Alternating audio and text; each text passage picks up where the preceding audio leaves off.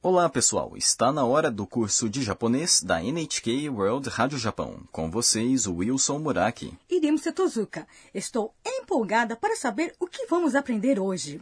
Esta é a lição 8 do nosso curso e a expressão de hoje é もう一度お願いします。 mais uma vez, por favor. A protagonista das nossas histórias, a Ana, é da Tailândia e está estudando no Japão. Hoje vamos ver como ela está se saindo nas aulas em sua universidade. Vamos acompanhar uma aula de japonês com o professor Suzuki. Agora vamos ouvir o diálogo da lição 8. A expressão de hoje é もう一度お願いします。 mais uma vez, por favor. 皆さん、これを覚えてください。試験によく出ます。先生、もう一度お願いします。 Agora vamos explicar o diálogo. Apontando para o quadro, o professor Suzuki diz: 皆さん、これを覚えてください。 Pessoal, memorizem isto, por favor. 皆さん、 Significa pessoal, todos. これ É isto. を É uma partícula que indica o objeto de uma ação. 覚えてください。 É memorize, por favor.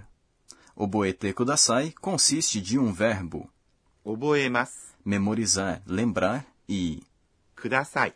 por favor. Usando-se kudasai, pede-se um favor a alguém. Então, é um pouco diferente do significado de kudasai que aprendemos na lição 7, não é?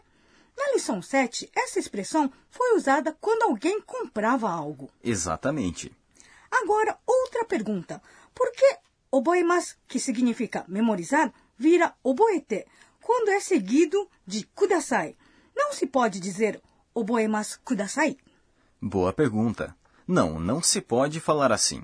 Primeiramente, verbos como oboemas, na forma mas, são colocados ao final de sentenças. Quando usamos verbos no meio das sentenças, ou seja, quando colocamos outras palavras depois deles, precisamos conjugá-los. Nesse exemplo, o verbo oboemas foi conjugado e tomou a forma 覚えて、 Nessa conjugação, ou seja, quando terminam em T, os verbos são chamados de verbos na forma T. Entendi. Ou seja, quando seguidos de kudasai, por favor, os verbos possuem a forma T, correto? É isso mesmo. Usa-se oboete, um verbo na forma T, com kudasai, como uma expressão de pedido. Portanto, oboete kudasai significa por favor, memorize isto, ou gostaria de pedir que você memorize isto. E o professor Suzuki diz. 試験によく出ます。 aparece com frequência nos exames. 試験 Significa exame, prova, teste. に É uma partícula que indica um ponto para o qual uma ação está direcionada. よく É um advérbio e significa com frequência, bastante. 出ます。 Neste contexto, significa aparece.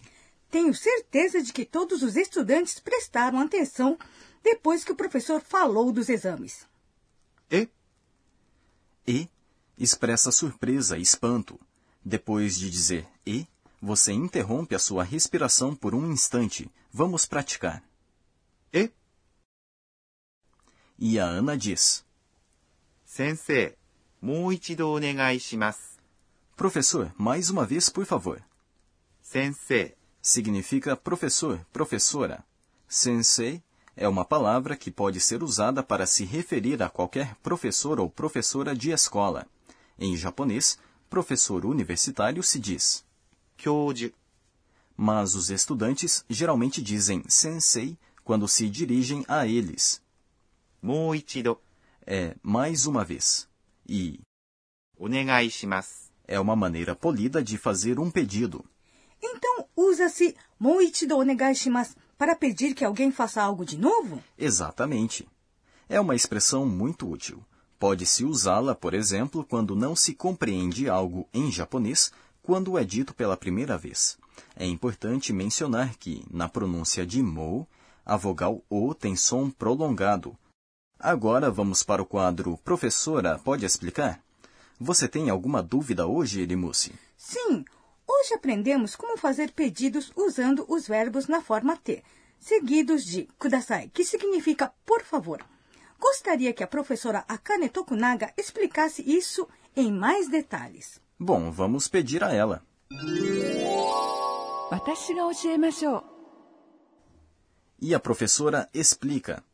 Quando pedimos algo a alguém em japonês, usamos os verbos na forma T seguidos de ください、 por favor.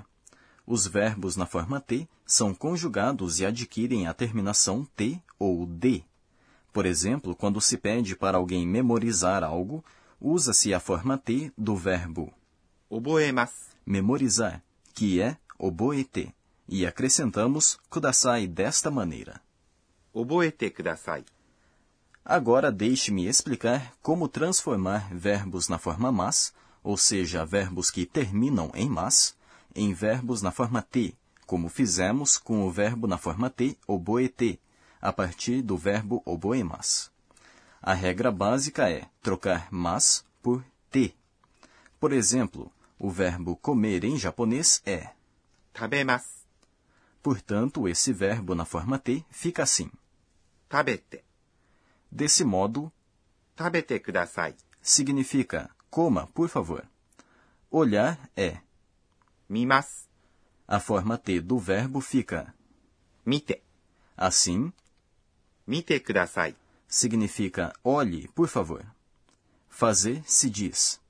します、 A forma T do verbo é して、 assim, してください、 significa faça, por favor. Vir se diz. 来ます、 A forma T é 来て、 assim, 来てください、 significa venha, por favor.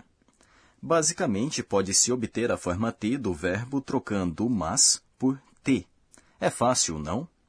Verbos que seguem esse padrão possuem uma sílaba com a vogal E imediatamente antes de mas, incluindo o verbo oboemas, que significa memorizar. No entanto, também estão incluídos nesse padrão alguns verbos que possuem uma sílaba com a vogal i antes de mas, como mimas, olhar. Na próxima lição, vamos estudar outras maneiras de obter a forma T dos verbos. Pode ser que a forma T seja o primeiro desafio para o aprendizado do japonês. Vamos nos esforçar para superar esse desafio. Esse foi o quadro Professora, pode explicar? Agora está na hora do quadro Onomatopeia do Dia, em que apresentamos expressões do japonês que representam sons, ruídos e comportamentos. Rimusi, está na hora de você tentar adivinhar o que a próxima expressão representa. Vou me concentrar. ドキドキ、 Hum, é o som de alguém batendo em uma porta. Ah, não, Rimusi.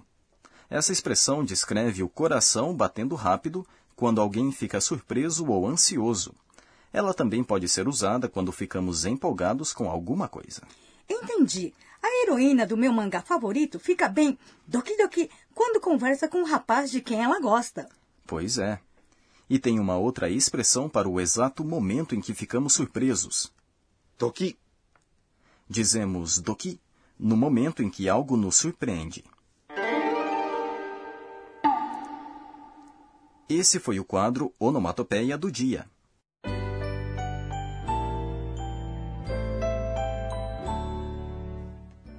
Antes do fim desta lição, vamos ver sobre o que a nossa protagonista escreveu hoje. Este é o caderninho da Ana.